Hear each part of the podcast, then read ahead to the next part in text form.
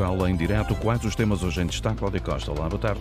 Olá, Augusto. Viva, muito boa tarde. Não é uma questão de falta de dinheiros nem de projetos, mas sim falta de decisão política. O presidente da Comunidade Intermunicipal do Baixo Alentejo está indignado. Há mais de 30 anos que a região espera pela ligação de duas barragens, o que iria permitir garantir água a cinco conselhos do Baixo Alentejo, que todos os anos sofrem de que maneira com a seca.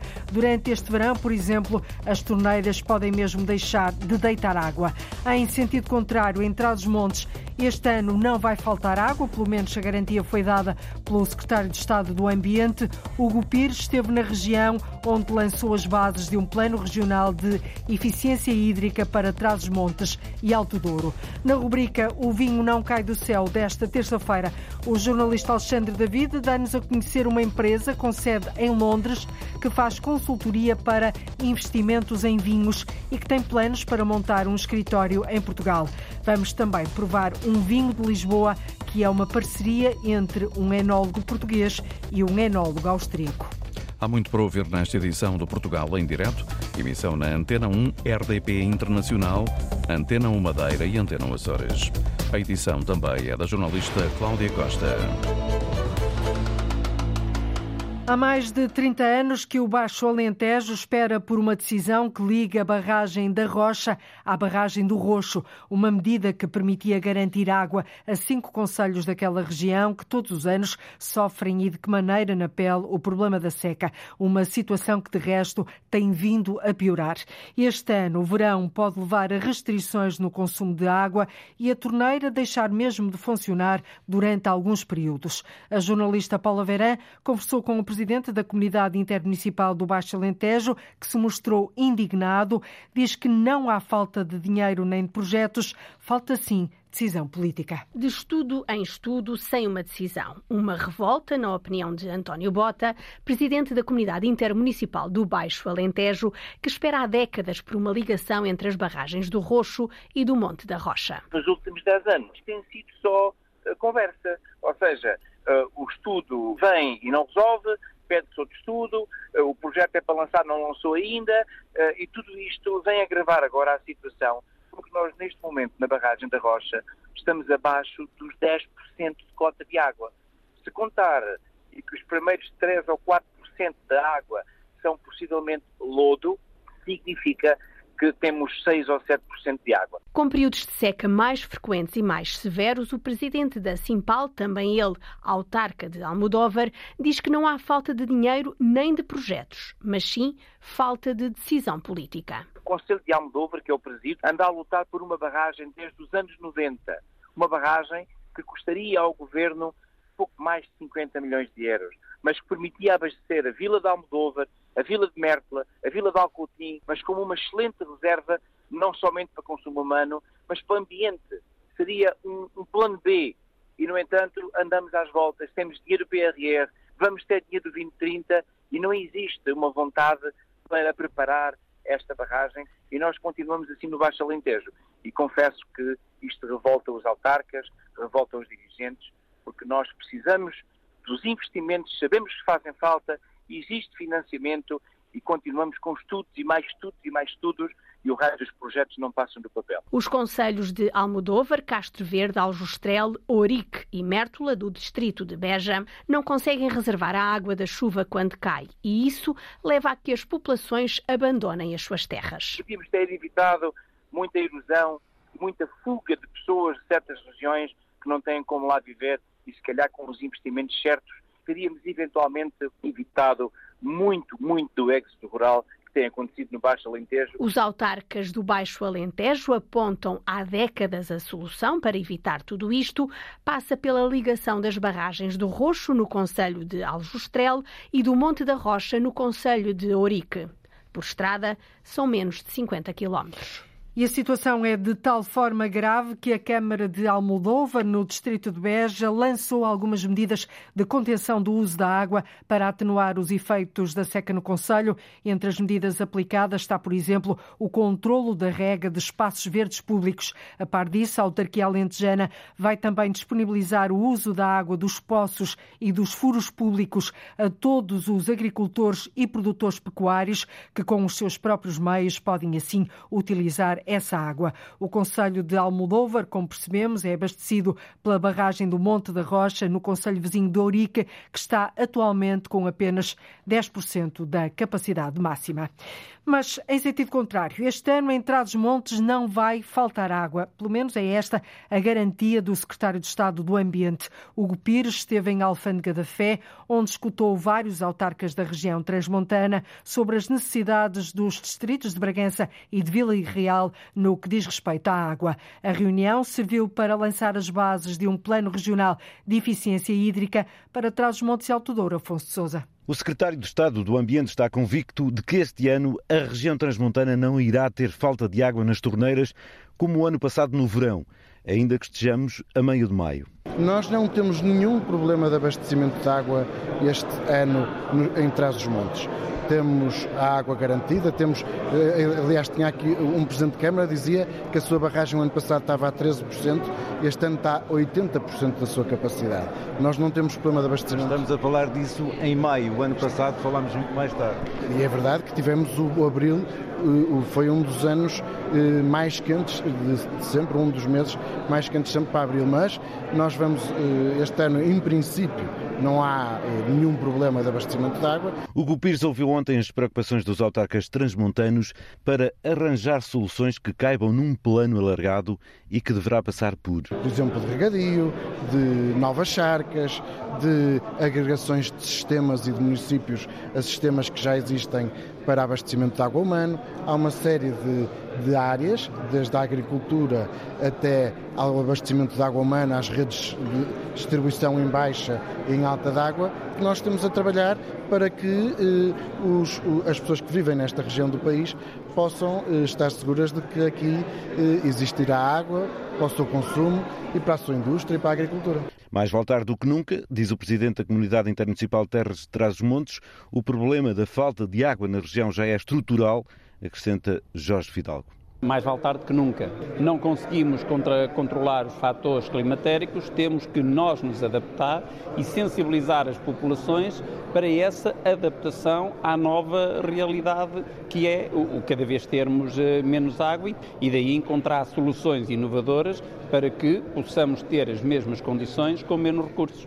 Mas também deixa um recado ao Governo é que haja mecanismos mais ágeis de poder licenciar estes investimentos para que eles possam estar à disposição das populações o mais rapidamente possível. Nós, perante um problema grave e agudo, temos que responder imediatamente e não esperar eh, tempos e tempos, porque as pessoas desacreditam e muitas vezes acabam por abandonar alguns investimentos que tinham previstos em função da realidade que lhes foi prometida. Assim, tem também um estudo em andamento no que diz respeito a necessidades agrícolas, que deverá estar concluído no verão e que deverá também integrar este plano hídrico para Trás-os-Montes, que começou ontem a ser elaborado. E para já, em maio, a garantia do Secretário de Estado do Ambiente é de que este ano em Trás-os-Montes não vai faltar água. No Algarve, um mar está a invadir as águas subterrâneas. Entre Faro e Almancil, por exemplo, há um aquífero que está sinalizado e o problema tende a aumentar num cenário de pouca chuva. Trata-se do aquífero Campina de Faro, sobre o qual estão instalados os resorts de luxo da Quinta do Lago e Val do Lobo, bem como vários campos de golfe e agricultura intensiva. Todos retiram anualmente do aquífero mais água do que aquela que está armazenada. Estas e outras conclusões foram agora divulgadas esta manhã num estudo encomendado pela Agência Portuguesa do Ambiente, Duarte Baltazar. António Santos, diretor do campo de golfe de São Lourenço, na Quinta do Lago, sabe que é gradual e não se vê o avanço do mar por debaixo da terra. O que gradualmente aumenta a toxicidade e a relva morre. Portanto, é, os furos deixaram de me servir, comecei a utilizar desde 2002 a água reciclada da ETAR, o que, como é óbvio, me dá uma garantia de que eu posso manter o campo de golfe vivo. A intrusão salina no aquífero Campina de Faro, no Algarve, foi objeto do estudo e-Groundwater, encomendado pela Agência Portuguesa do Ambiente. Falamos de uma reserva subterrânea de 86 km que vai de Olhão a Almancil. A área mais crítica está sob os resorts de luxo da Quinta do Lago e Val de Lobo, onde a água salgada contamina hoje quase 5 km quadrados.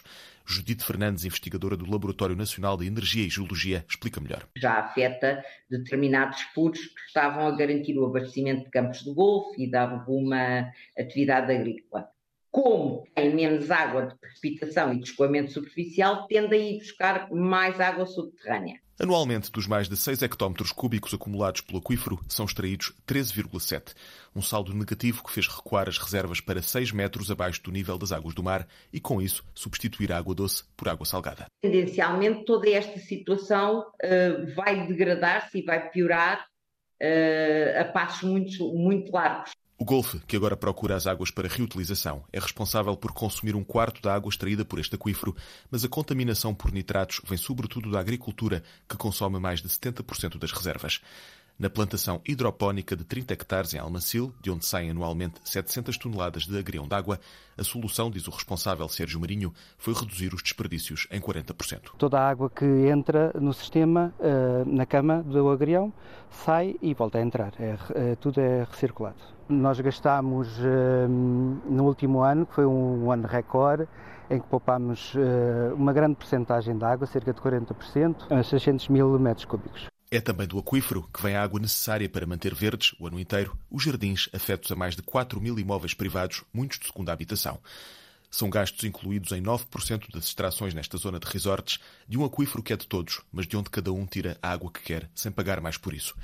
Rui Amores, advogado especialista em direito do ambiente, lembra que a água retirada do subsolo não é contabilizada não existe uma nascente naquele prédio. Aquela, aquela água que ali está liga-se a uma massa muito maior e, portanto, devia haver mais cuidado. E, aliás, a lei impõe que haja esse cuidado e que neste momento não está a ser exercido pelas autoridades. Tentámos, sem sucesso, entrevistar a Agência Portuguesa do Ambiente para esta reportagem. O sal continua a fazer caminho no aquífero Campina de Faro, uma reserva que poderá perder, até ao final do século, 30% da chuva para recarga. O certo é que o mar está a avançar por debaixo da terra no Algarve, um problema que se tem vindo a arrastar e a agravar num cenário de pouca chuva. A situação ainda é pior. Quase um ano depois dos incêndios que afetaram seriamente a Serra da Estrela, o ministro do Ambiente, Duarte Cordeiro, diz que as intervenções, as intervenções em curso nas áreas ardidas estão a ser feitas com muita qualidade. O ministro salvaguardou ainda que os resultados de uma parceria inovadora entre o Estado, os municípios e organizações não governamentais são positivos. Diz respeito à estabilização de emergência das encostas, a libertação das vias, limpeza daquilo que são, eh, eh, nomeadamente, os rios e as linhas d'água. Eh, podemos todos constatar, o ano passado optámos por uma, de uma forma inovadora por contratualizar com os municípios estas intervenções, contratualizar com organizações não governamentais, podemos ver uh, o trabalho que está a ser desempenhado, uh, de muita qualidade, com eficácia, com, com proximidade no território. Se as coisas não estão a avançar mais rápidas é porque realmente por vezes torna-se impossível encontrar meios para poder responder a tudo o que está a ser feito ao mesmo tempo. Duarte Cordeiro disse também que em breve vai realizar uma reunião com os municípios para fazer um ponto de situação mais detalhado dos trabalhos de recuperação das áreas ardidas na zona da Serra da Estrela, que foi seriamente afetada no verão do ano passado. A Fundação Mata do Bussaco está a reabilitar os quatro viveiros que estavam completamente destruídos. A recuperação já é visível. O presidente da Fundação, Guilherme Duarte, diz que os trabalhos vão valorizar a floresta e permitir melhorar a produção de plantas autóctones para reflorestação, mas também para vender. Nós utilizamos os viveiros com a finalidade de conseguirmos fazer a propagação de muitas plantas que são depois ou vendidas ou que são plantas que são colocadas, eh, portanto, na, que voltam à floresta.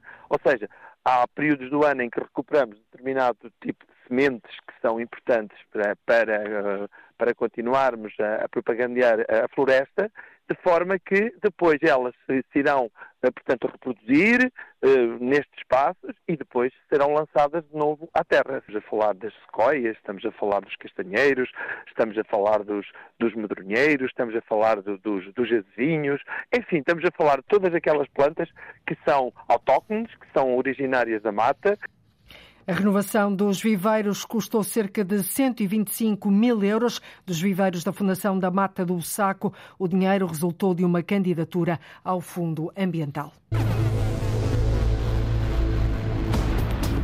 Eu recordo-me que vendi 24 garrafas num dia de, de Júpiter aos nossos investidores. No fundo, uma garrafa normal tem 600 gramas, eh, às vezes mais. Esta tem 420 gramas. É, é, é uma diferença de peso considerável.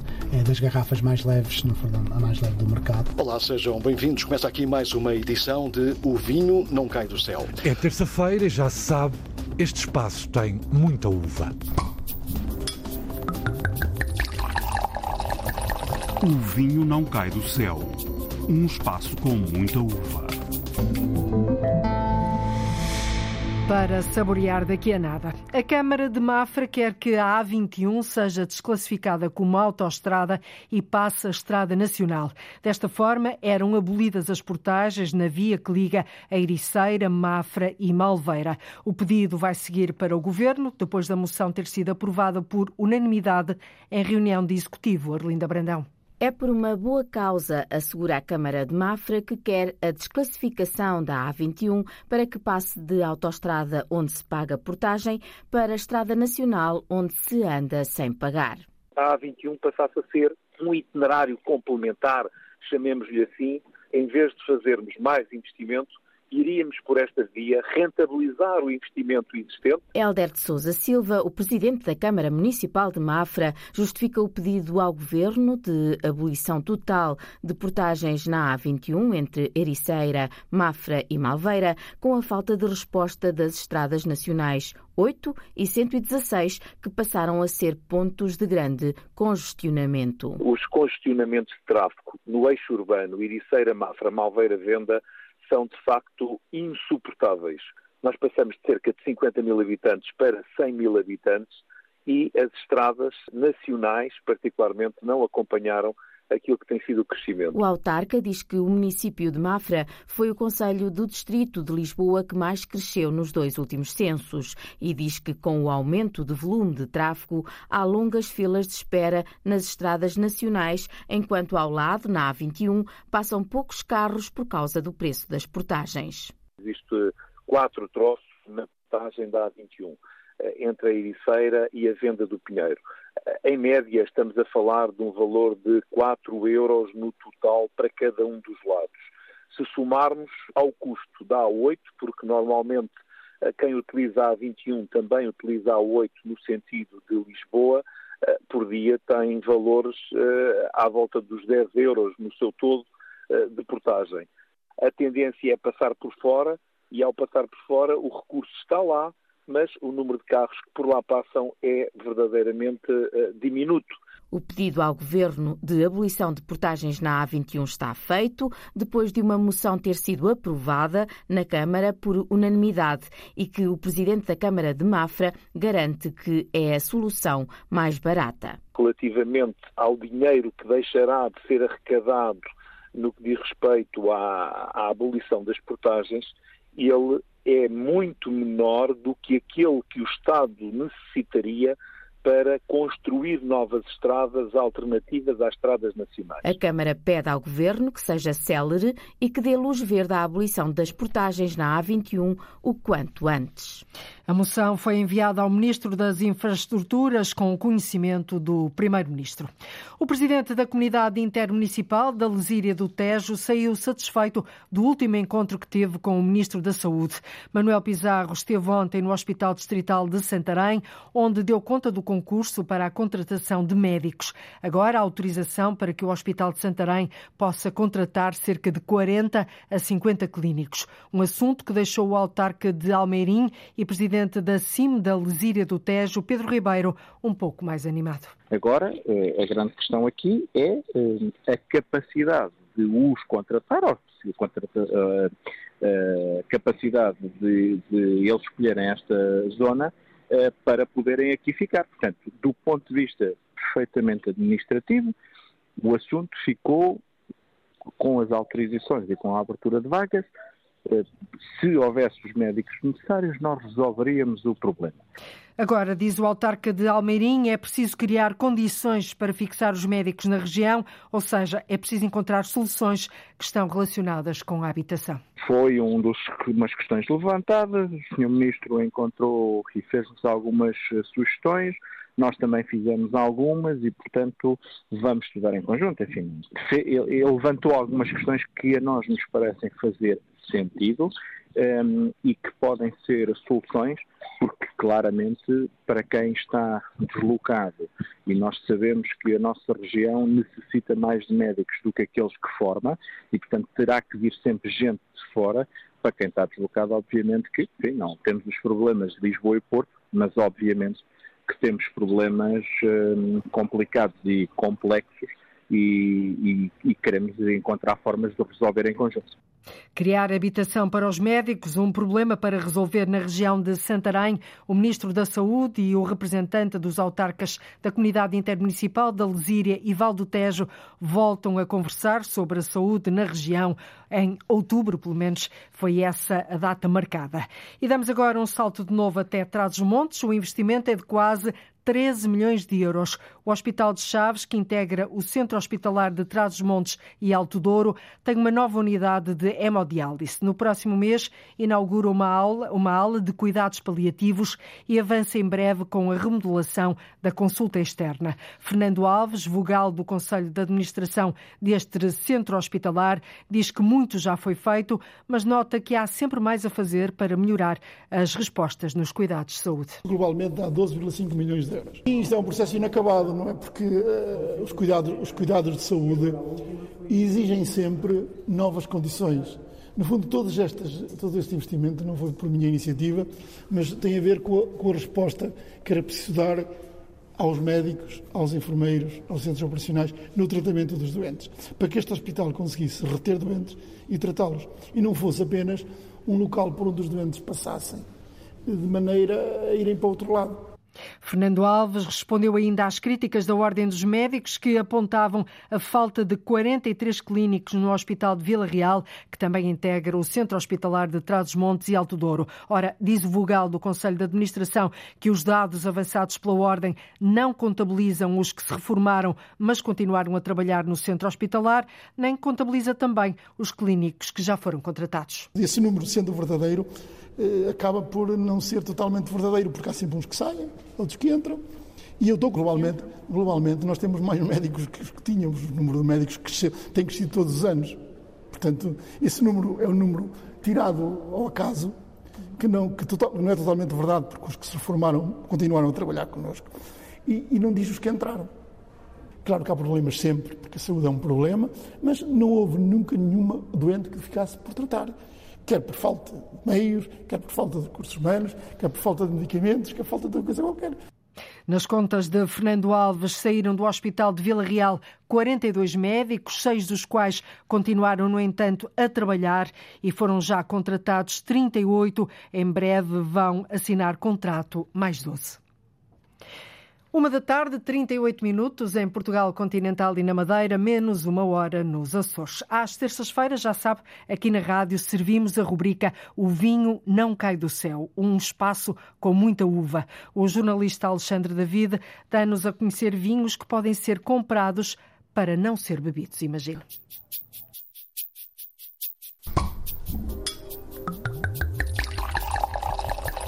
O vinho não cai do céu um espaço com muita uva. O valor mínimo que nós recomendamos o cliente iniciar, ou seja, um pelo menos, é um valor de 10 mil euros a nível de investimento. O valor mesmo mínimo mínimo, onde abaixo disso nós não fazemos portfólios, são 5 mil euros. É um arinto da região de Lisboa. O Lens, quando quis fazer um vinho em Portugal e quando decidimos que era um branco, eu desafiei a fazer com a casta arinto, que é uma casta que eu acho que tem muito para ser explorada, uma, para mim, talvez a melhor casta de vinhos brancos portugueses. Eu recordo-me que vendi 24 garrafas num dia de, de Júpiter aos nossos investidores. No fundo, uma garrafa normal tem 600 gramas, eh, às vezes mais, esta tem 420 gramas. É, é, um, é uma diferença de peso considerável. É das garrafas mais leves, se não for a mais leve do mercado. Olá, sejam bem-vindos. Começa aqui mais uma edição de O Vinho Não Cai do Céu. Hoje falamos de vinhos que podem ser comprados para não ser bebidos. Mas podem ser, claro. A ideia principal é comprá-los para depois vendê-los e assim conseguir fazer dinheiro. Visitamos a Oeno, em Londres, empresa que se dedica precisamente ao investimento em vinhos. Daqui a pouco vamos tentar saber mais sobre este modelo de negócio. Nesta edição, conversa também com Pedro Ribeiro, da herdade do Rosny, numa altura em que fez uma parceria com um enólogo austríaco para lançar um arinto de Lisboa.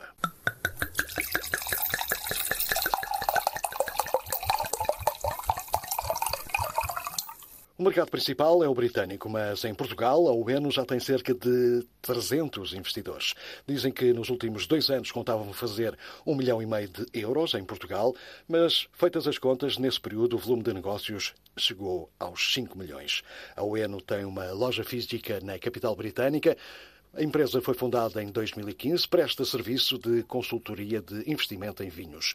Há planos para que isso possa acontecer também em Portugal, mas ainda não há uma data definida para que isso possa acontecer. Em Londres, o vinho não cai do céu. Falou com Tiago Stamiller, gestor de contas para o mercado português. A ideia fundamentalmente da empresa é olhar para o vinho não como um bem consumível, se bem que é sempre, obviamente, mas como um bem financeiro. Um, o que eu quero dizer com isto? A ideia fundamentalmente da empresa é o cliente investe, tem um determinado portfólio consoante a quantia que investe, obviamente, uh, tem um determinado portfólio de vinhos e um, a ideia é guardar esses vinhos durante alguns anos, sem nenhum custo para o cliente, uma média mais ou menos entre 10% a 15% ao ano, isto de média, obviamente, e depois fazer um, o que nós aconselhamos é à volta dos 5 anos, fazer a revenda desses mesmos vinhos a um preço obviamente mais elevado e com isso fazer dinheiro, tal e qual como se fossem ações, no entanto são, obviamente, estamos a falar de garrafas ou de caixas ou de, de, de vinho. No entanto, há limites para, para, para entrar neste, neste negócio, há eh, limites mais ou menos estabelecidos para, para a entrada. Correto, nós não temos teto máximo, mas temos, te, temos um valor mínimo. Uh, eu vou-lhe dar os dois, o valor mínimo que nós recomendamos o cliente iniciar, ou seja, um pelo menos, uh, é o valor de 10 mil euros uh, a nível de investimento. Uh, o valor mesmo mínimo, mínimo, onde abaixo disso nós não fazemos portfólios, é, um, são, são 5 mil euros. Portanto, os 5 mil euros é o que nós consideramos um, para o portfólio ficar, e peço desculpa pelo pleonasmo, mas minimamente diversificado, porque quanto mais diversificado o portfólio é, menor é o risco do cliente.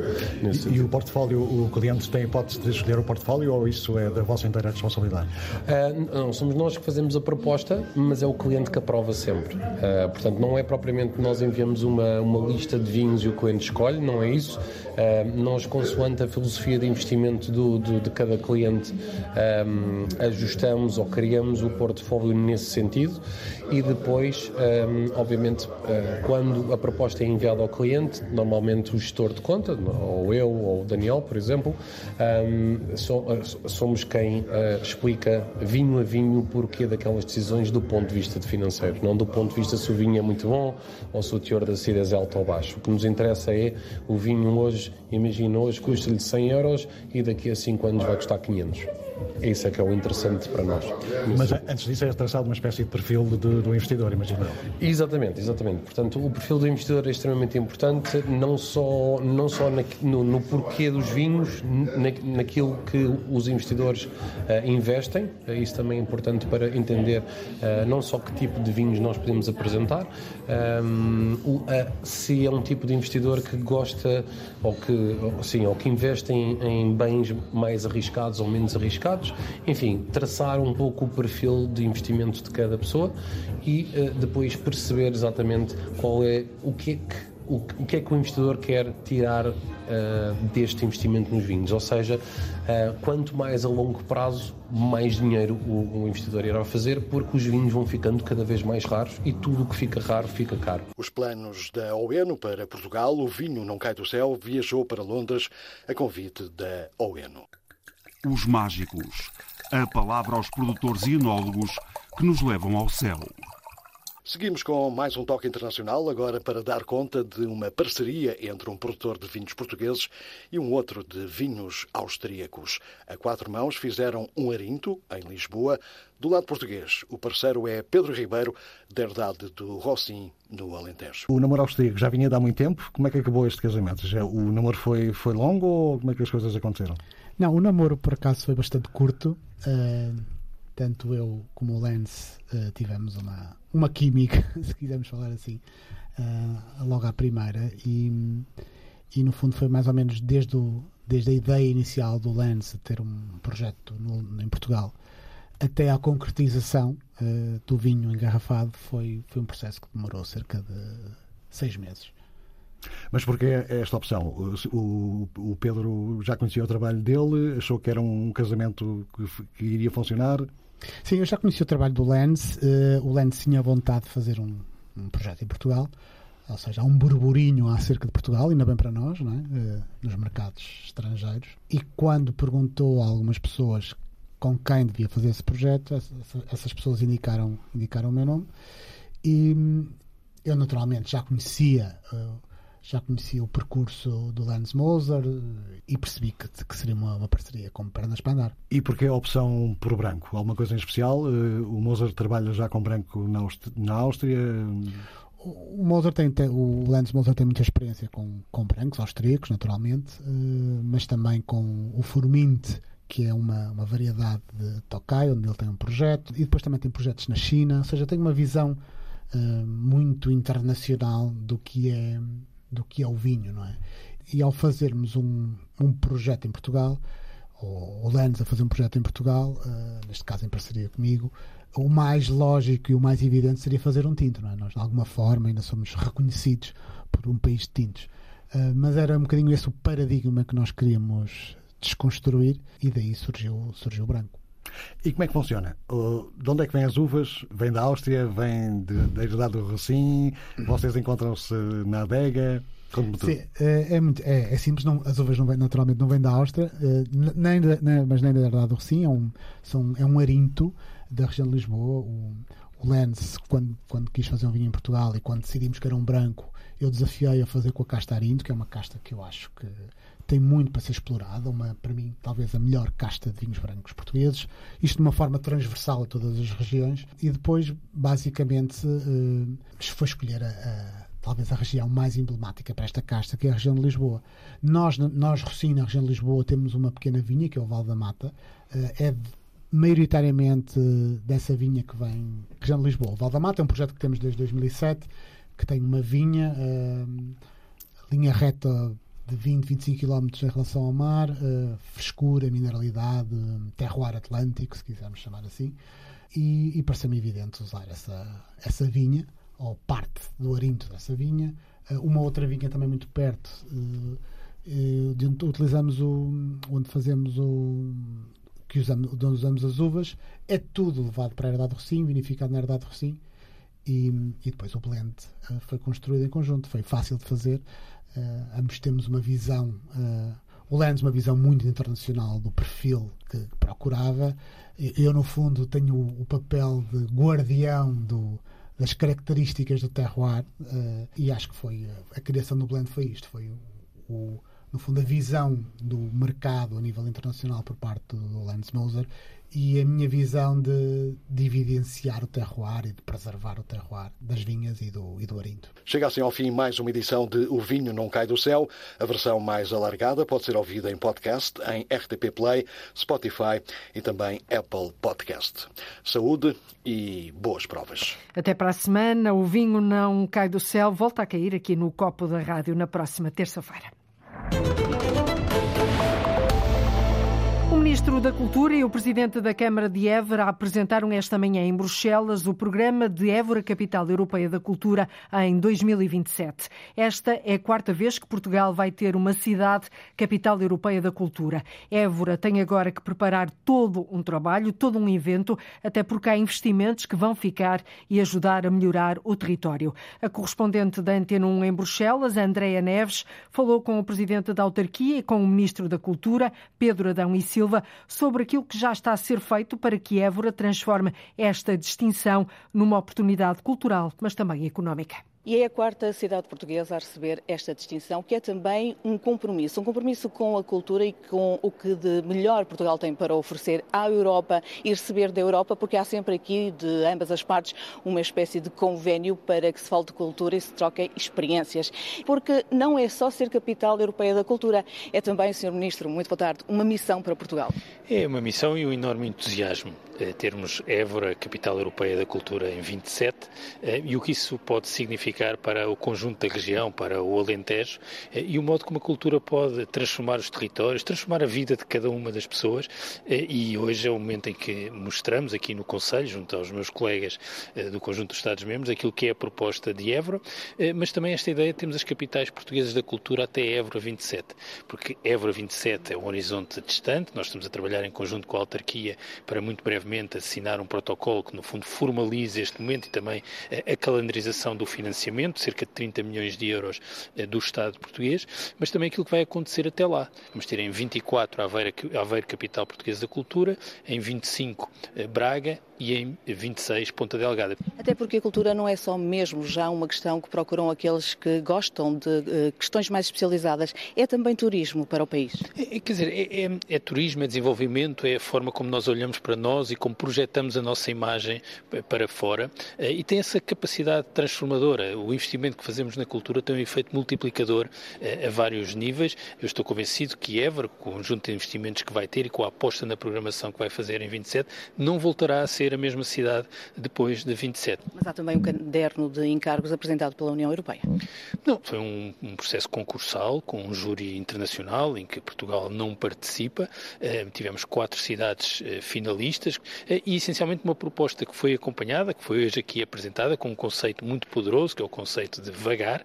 É um conceito que nós portugueses conhecemos bem e que associamos ao território do Alentejo e com o que isso significa de contraste com as nossas vidas, particularmente particularmente eh, aceleradas. Então ajude-me a perceber, quando eu referi a caderno de encargos, referia-me a etapas possíveis que é preciso cumprir ou agora é com Portugal? Eh, agora é, é, é entre o governo português eh, e a cidade de Évora, essa fase europeia já terminou, Évora foi escolhida, apresentou a sua proposta e agora tem de materializar a sua proposta. É nisso que, que vamos trabalhar com enorme entusiasmo. Muito obrigada por estes esclarecimentos. Ora bem, Évora também veio até aqui com um objetivo muito claro, que é o de apresentar os planos gerais desta candidatura e por isso pergunto pergunto a Carlos Pinto de Sá, Presidente da Câmara Municipal de Évora. Boa tarde.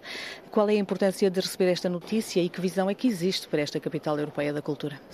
Antes de mais, porque temos uma proposta de transformação da cidade e da região e, portanto, esta era uma oportunidade que não podíamos perder de maneira nenhuma. Baseámos na nossa fortíssima identidade cultural, que é uma identidade da região, mas eh, também olhando a Europa e criámos o conceito, que é um conceito que uh, tem muito a ver com o Alentejo, o conceito de vagar, uh, e que queremos que seja uma proposta também para a União Europeia, um, uma contribuição do Alentejo para uh, ser europeu, e por isso esta capacidade de poder transformar a cidade, a região, dar alguma coisa à Europa, receber da Europa, parece-nos fundamental. Sendo certo que vai haver apoios do Governo, vai haver apoios também da União Europeia, mas fará penso eu, dir-me-á, algum apelo também aos investidores, aos comerciantes, aos empresários? Sem dúvida, o eh, orçamento global de, da nossa proposta é de 49 milhões de euros, sendo que 29 milhões vêm da administração eh, central eh, e também de fundos da União Europeia, mas o restante vem da região. Portanto, estamos a fazer também uma aposta muito significativa nos parceiros, naturalmente no município. Temos uma comissão executiva que abrange um conjunto de sete instituições da região portanto é uma aposta muito forte, não apenas de Évora, mas da região, mas também uma aposta do ponto de vista financeiro para poder transformar a cidade, transformar o Alentejo. Muito bem, muito obrigada também obrigado. por estas explicações. Ora bem, Évora vai então em 2027 ser a capital europeia da cultura. Pelo meio haverá outras capitais portuguesas da cultura, porque o importante é fazer de todo este envolvimento algo que diga que Portugal tem cultura, que pode ser turismo, mas tem cultura que pode ser, obviamente, uma forma de identidade. E a capital europeia da cultura, Évora 2027, baseia-se no tema vagar, que é um modo de vida e um elemento forte do património imaterial da região alentejana. O Governo Regional da Madeira vai apoiar as famílias mais carenciadas para poderem tornar as casas mais eficientes em termos energéticos. A proposta foi levada hoje à Assembleia Regional. Sérgio Freitas Teixeira. Chama-se Casa Mais Eficiente e é um novo programa de apoio do Governo Regional da Madeira às famílias. A proposta de decreto legislativo foi apresentada esta manhã no plenário regional e é explicada à Antena 1 pelo secretário dos Equipamentos e Infraestruturas, Pedro Fino. O programa uh, essencialmente visa a melhoria do desempenho energético das habitações, mediante o apoio à realização de obras de reabilitação e beneficiação que permitam minimizar a carência e dependência energéticas e viabilizar a redução da fatura energética e das emissões de gases com efeito de estufa, designadamente através de, de várias obras uh, previstas, isolamento térmico das paredes, coberturas e envidraçados, ou de implementação de sistemas de climatização e sistemas de aquecimento de águas sanitárias. É um programa que visa uh, apoiar as famílias uh, neste tipo de intervenção, um apoio que terá como limite máximo o montante de 15 mil euros a fundo perdido. Pedro Fino explica os critérios que vão ser tidos em conta. Poderão uh, candidatar-se ao apoio do presente programa uh, as pessoas singulares residentes na região que simultaneamente sejam titulares do direito de propriedade ou copropriedade sobre a habitação que candidatam ao caso mais eficiente, tenham como habitação permanente o imóvel que candidatam ao programa não dispunham de alternativa habitacional e uh, não oferam rendimentos superiores uh, aos seguintes limites máximos. Uh, se for um membro do agrado familiar que trabalha, esse limite máximo de rendimento não pode ultrapassar as 40 vezes a retribuição mínima mensal na ordem dos 31,4 mil euros e se for dois membros do agregado familiar que trabalham eh, não pode ultrapassar eh, as 60 vezes a retribuição mínima mensal garantida. O programa de apoios do Governo Regional Casa Mais Eficiente tem verbas do Plano de Recuperação e Resiliência. E a proposta foi hoje à Assembleia Regional. Nos Açores, há muitos meses que o mau cheiro no centro da Vila da Madalena do Pico está a incomodar as populações e os turistas. O autarca não poupa nas críticas à administração da empresa Porto dos Açores. Diz que nada tem feito para resolver o problema das algas que provocam o mau cheiro no centro da vila. David Silva Borges. Os maus cheiros afetam o centro da Madalena há vários meses para desagrado de quem vive, trabalha ou visita a vila. O presidente do município, José António Soares, olha com apreensão para o arrastar do problema e não poupa nas críticas à inação da Portos dos Açores. Nós já fizemos uh, várias insistências, continuamos a fazer as mesmas insistências e, infelizmente, infelizmente, a Portos dos Açores não, não nos ouve nem nos quer ouvir e, por outro lado, não, não, nem sequer se está importando connosco. Sem uma solução à vista, resta esperar pela bomba de sucessão prometida pela Secretaria Regional do Turismo, Mobilidade e Infraestruturas. Enquanto isso não acontece, o autarca acusa a Portos dos Açores de desconsideração e de desrespeito para com a Madalena. Exigimos alguma atenção e algum respeito, coisa que não tem acontecido da parte da Porto dos Açores e do seu presidente. Sempre isto aconteceu. Já passaram dois presidentes da Portos dos Açores e sempre tentaram, pelo menos, minimizar estes impactos. Agora, isto é uma questão de desconsideração pelas pessoas da Madalena, por aqueles que aqui visitam, nos visitam e por aqueles que aqui trabalham. Para tentar minimizar o problema, a Câmara assumiu há alguns meses a limpeza do Porto, mas de António Soares diz que o município não pode continuar a suportar encargos que não são da sua competência. Já limpámos o porto, já recolhemos e ninguém nos pagou. Fomos nós que assumimos essa responsabilidade. E, portanto, isto é na nossa preocupação de nós estarmos ao lado dos nossos concidadãos e de todos aqueles que nos visitam. O município da Madalena não tem realmente uh, verbas para estar, enfim, a, a suportar tudo isto. Sem uma solução imediata, resta esperar por uma limpeza às algas que apodrecem regularmente no interior do Porto Velho da Madalena e que trazem consequências económicas para as empresas, mal-estar para quem circula na vila, além de poder constituir um problema de saúde pública. Um problema de saúde pública, económico e também de mal-estar para as populações. A não resolução deste problema do mau cheiro na Vila da Madalena do Pico, nos Açores, está a indignar a autarquia. E é tudo por hoje. Voltamos amanhã a ligar o território de uma ponta à outra e ser certinho, já sabe, a partir de uma e um quarto da tarde, contamos com a sua escuta. Até amanhã, fique bem. Então até amanhã, termina aqui o Portugal em direto, edição com o jornalista Antena 1, Cláudia Costa. Antena 1.